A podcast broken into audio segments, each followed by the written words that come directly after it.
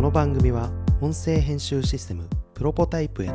100の新機能リリースまでの過程をお届けする開発連動型ポッドキャストリスナーとともに企画開発を進め新しい技術今までにないビジネス価値を提供する番組です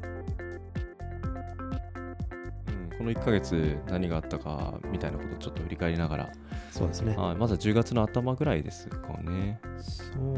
ですね収録してから何があったかとかだとはい、まあ一番大きいのだと、まあ、僕とねそしたくさんの共通の知り合いの北海道上士幌町の梶さんはい、梶さんの町に行ってきましたね梶さんの街、梶さんって何者なんですかっていう人もいるかなと思うんですけど も、あれですね、あのふるさと納税はいはいはでい有名な町なんですけども、年間うん十億の寄付金を集めていらっしゃる、ただ人口は5000人5000人、うん、数千ですよね5000 5000人程度で、で牛が4万 頭で、えっと、東京都、東京23区より広いみたいな、そんなところに5000人で住んでる、すごく、まあ、優雅なうん生活をしている町なんですけども、最近は、なんですかね、その人口もその流入増かな、はいはいうんはいそういうのでまた増えてきつつあるとか、そう子育てしやすいとか、そういう環境づくりとか、あとワークプレイスで、はいはいあのそもそもカズさん僕が入居している神保町の WeWork のあの僕の席の背中側に座っていらっしゃる方でうん普段はね北海道にいるんですけど月に12回ぐらい来たりしてでそれで仲良くなったところなんか浅井さんのねあのお作りになられた JavaS はいはいジャバスの話聞いて、あれ、これはぜひ上士幌町でスマートドライブ的な回すプロジェクトいろいろやってる町なので、ご紹介したら面白いかなっていうのが9月ぐらいでしたかね。 そうですね、まはあ、いちなみに JAVAS についてはこれまでの放送でだはいいぶ語ってますけど、 もう、はいもういいんじゃない ですか。はい。っていう感じではいおつなぎしたんですけど、本当に行っちゃったんですか、上庄町行っ。てきましたねなんとあれ曽崎さん行ったことあります僕はないです。あそこはいい町ですね本当ですか。今回初めて。そうですね上士幌町は実際梶さんと会うまで知りもしなかったっていう、いや、全く僕も同じで、うん浅井さんの方が早く行っちゃいましたね。いやーやっぱね行った方がいいですねあら。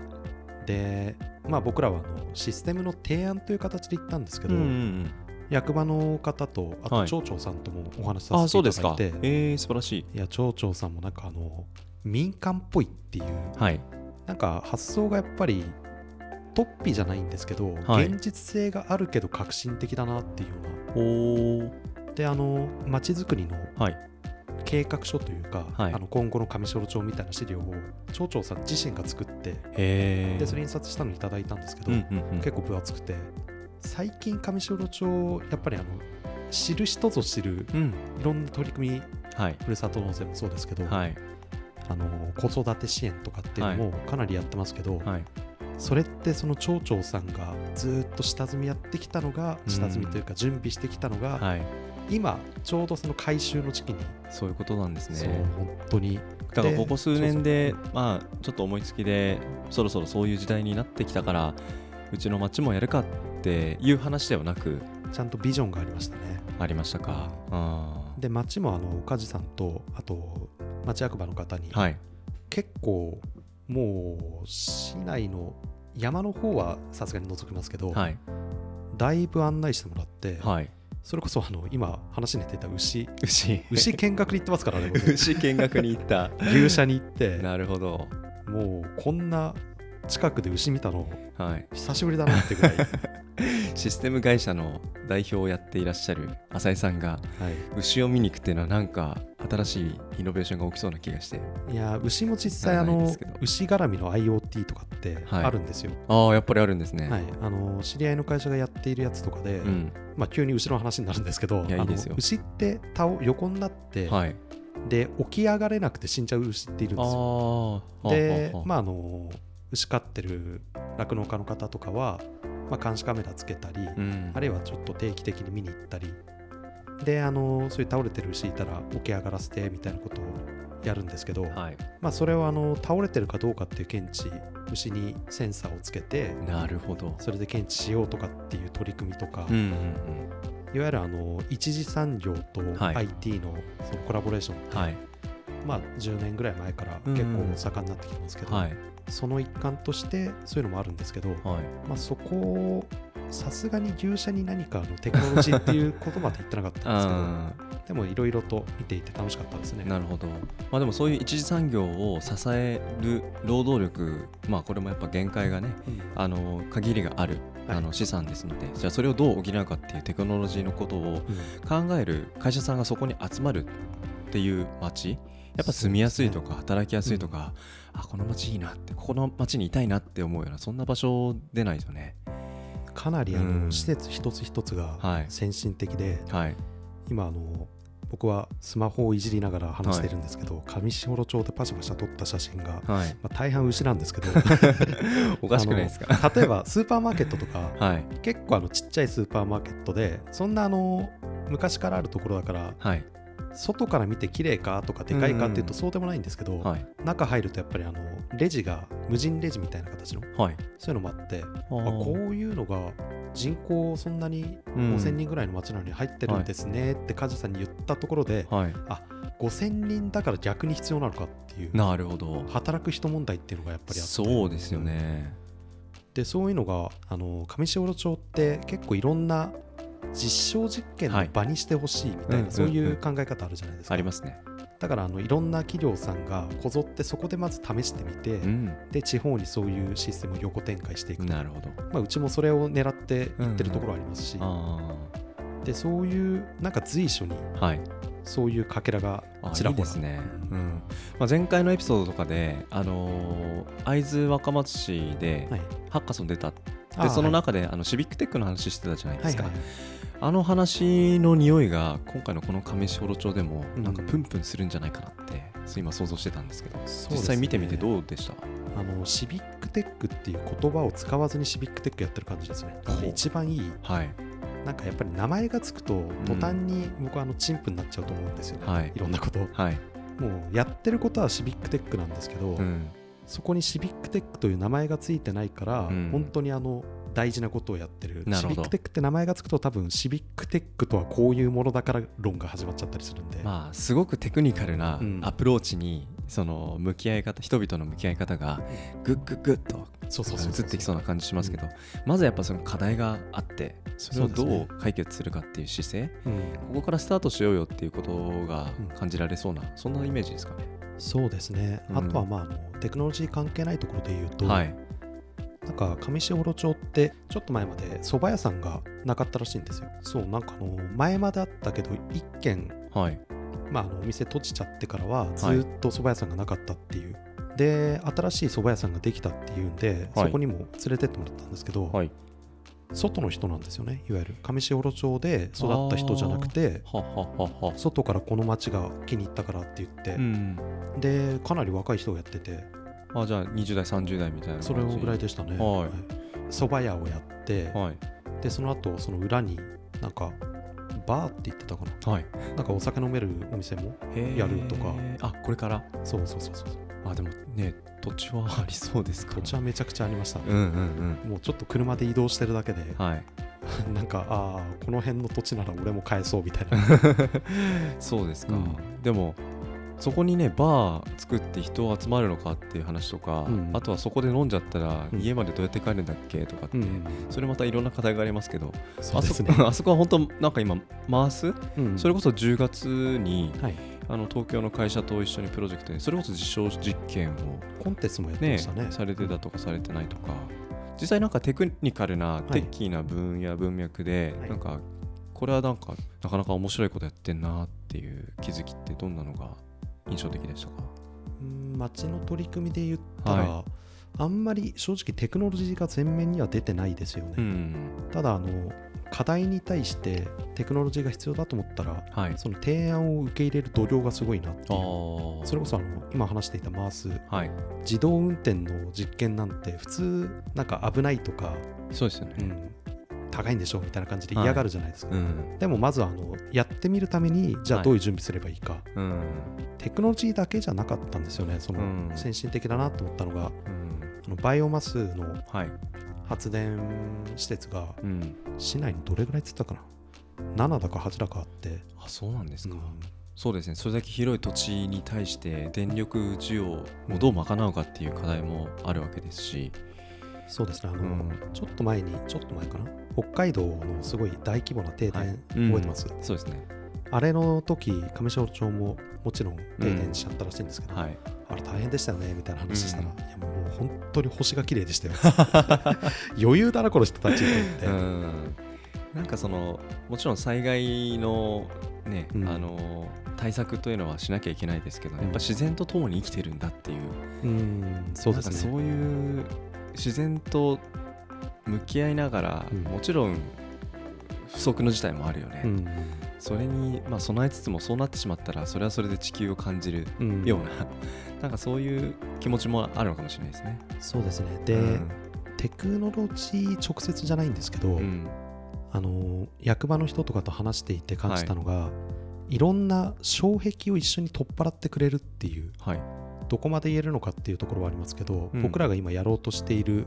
プロジェクトっていうのも、はいそのまんまやろうとしたらちょっとあの法律的にうん、できなかったりするんですよ。あまあそれは悪いことじゃ なくてなんかいろいろあるじゃないですか規。制がうね、ん規制がありますからね。でその規制があるからできないじゃなくて、うんうんじゃああの特進して一緒にしましょうとかっていうことを言ってきてくれるとおーかそれは国に対して、国ですね、まあ国とか県とか北海道とかについて。であとあの、まあ、それこそうちはやってないですけど、はい、小学校が廃校になっちゃってあーそこがもうそのまま、えーなんだ宿泊施設ごとうん全部月10万円ではい、借りれますよと、待ってください小学校月10万円で借りれるんですか体育館も込みです、マジですか、はい、校庭にはサッカーグラウンドがありましたあれじゃないですか都内で住むよりも安くないですかあのそう一人一人暮らしで 1K 借りますみたいな関20係どころじゃないですけどワン学校ですから ワンスクールかワンスクールいややばかったですねそこの学校も行ったんですけど、はいまあまあ広いはいでそこではあの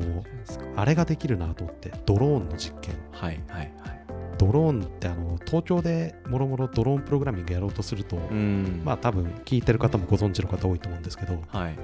まあ、何メートル以上上げちゃダメだとかはいここはダメだとか、うん、東京はほとんどダメなんですけどそうでしょうねうんで東北だったらその特区になってるところとかあるんですけど、まあ、その学校一つ借りてしまえば、はい10万円でグラウンド体育館両方で実験できますからねすごいじゃないですかもうドットとして郡山に次ぐ3つ目の拠点としてそういう場所借りるなんて室内と屋外ちなみにそれを僕はちょっと本気で考えたんですけど、はいまあ行く人がい ないいやでもああれ、魅力的だなと思いましたねうちがうちはまあ10人そこらのうんまだまだちっちゃい会社ですけど、はい、数千人とかまあ結構でかい会社だったら単純に考えて、はい、まあ、1%の人が行きたいっていう風なそうですね人がいればいいわけじゃないですか、はいそういうのだったら変にね中途半端な地方行くより確かにね行っちゃった方がだってグラウンドあって運動もできるわけですし、水道とかも整っていて、まあ、どこでシャワー浴びるのとか、そういう話があるかもしシれャない。ワーも多分宿舎がもうはい。ちっちゃいプレハブ一軒家みたいになっててあそこにあるって言ってましたねうんもう完全に住めるあ、校長生。先生とか住んでたらしいんで夏はプールもあるし。プールもあるしなるほどな。なんか、同じ日本ですけど、スケールが全然違いますね。違いますね、うん。で北海道という土地柄かわかんないですけど、い、わゆるあの地方って結構あの新参を拒むみたいなはい。コミュニティに入りにくいみたいなうん。でもなんかあの移住してくる人が結構いるなっていう話を聞いて、はい。なんでですかねって言ったらまあそもそももう北海道にいる人ってみんな移住民ですからみたいなさらっと言っててなるほど、もともとの。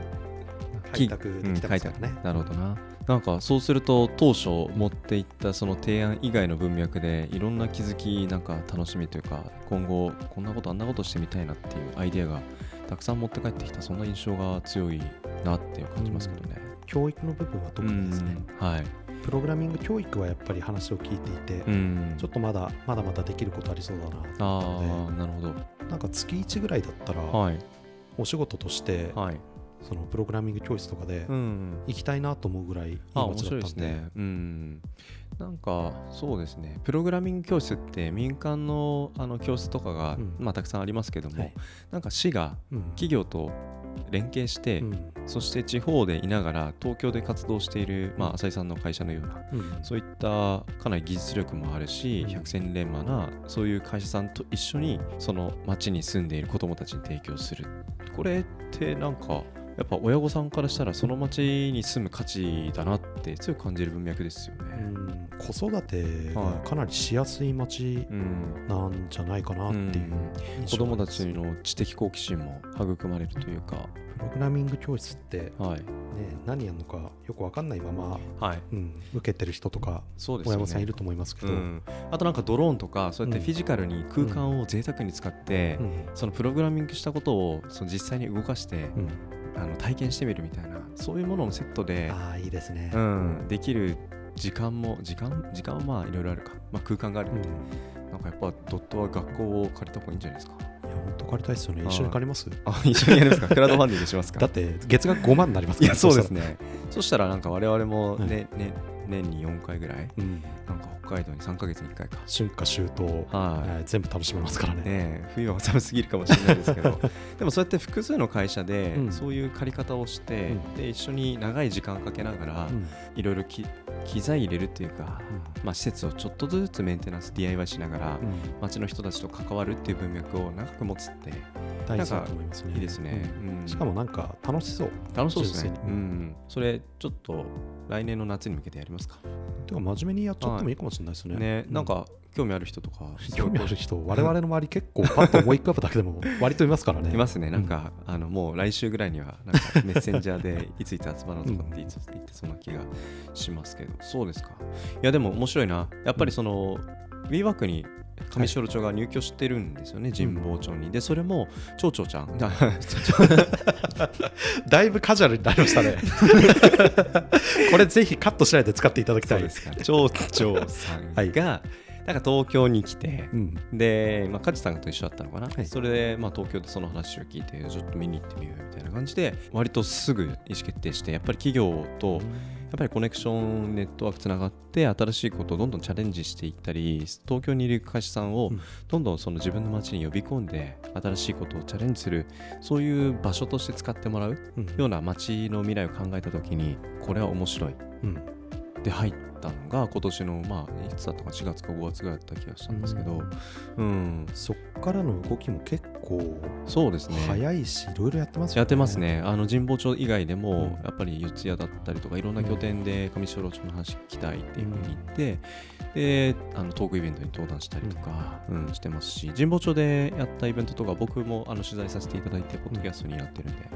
うん、聞いてて、あこれはなんか自分の地元、実家も見習った方がいいんじゃないかなと思って、ーさい埼玉県ですけど、思いますうねん、すごい刺激的でしたね。うんだからまあそういう動きが、うんまあ、浅井さんとの出会いをまあ僕があの紹介していただいて縁があって,、はい縁があってまあ、普通に紹介して何って話ですけど絶対なんかあのつながりそうな、うんうん、文脈です僕もなんかそんな光景を見てみたいなと思ったら本当に北海道に行っちゃった浅井さんがこんな話をするわけですから 行ってきちゃいましたねねなんかやっぱりその WeWork って今すごいちょっと叩かれチックなところが社会的に最近で言ったねらもう直近でソフトバンクの大赤字の原因は w そう e そ b a うう c んですねですね。まあ、あの数字のところも見るのすごく大事ですけれども、やっぱ中の人たちの動き方っていうところも、すごいやっぱり見落としちゃいけないなと思いますし、やっぱり人と人とがこう交流するっていう場であるっていうところの価値は、別に WeWork だろうとなんだろうと、どこでも変わんないと思うんですよね。だからそういう接点を外に積極的に求めていく街っていう、そういう価値観であの街の未来を考える町長さん。うん今度はちゃんと言えましたけど、 うん、素晴らしい姿勢だなと思いますし、うんあの本当に立派な経営者のあの姿勢を感じますよね。そうですねあ今の言葉が一番腑に落ちましたね、多はい分街を経営してるっていうはい感覚に近いんじゃないかなと思いうますね、んそうだから民間出身なんですかって、なんか言われること多分多いと思うんですけど、民間だろうと行政だろうと NPO だろうとなんだろうとうん学校だろうと、うんやっぱりそこのリーダーシップ取る人っていうのは、はいい、あのいろんな立場役職の方いますけど、うん誰かしらやっぱり経営観を持って、ううんんビジョンお金人、うん、そういうものを全部の視点で考えていかなきゃいけない、うん、それをあの積極的にあの自分でねうん街の未来のすこ数年数十年先のことを何十枚のスライドで整理して浅井さんに渡すといやこれはすごいなと思いましたね。いやー本当にういいん街でした、はいまあ、そういう、まあ、シビックテックの新しい、あのー流れがですねド ットの北海道拠点北海道編で出来上がっていくのかなと思うと非常に楽しみですけど